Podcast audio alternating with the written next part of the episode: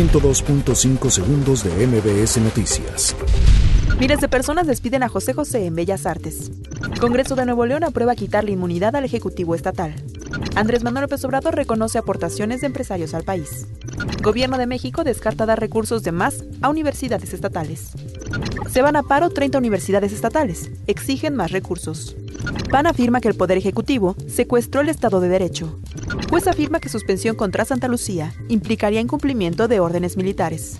Encuentran dos decapitados dentro de un auto calcinado en Monterrey. Honduras insta al gobierno en Ecuador para fortalecer la democracia. Se cumplen cuatro meses de protestas en Hong Kong. 102.5 segundos de MBS Noticias.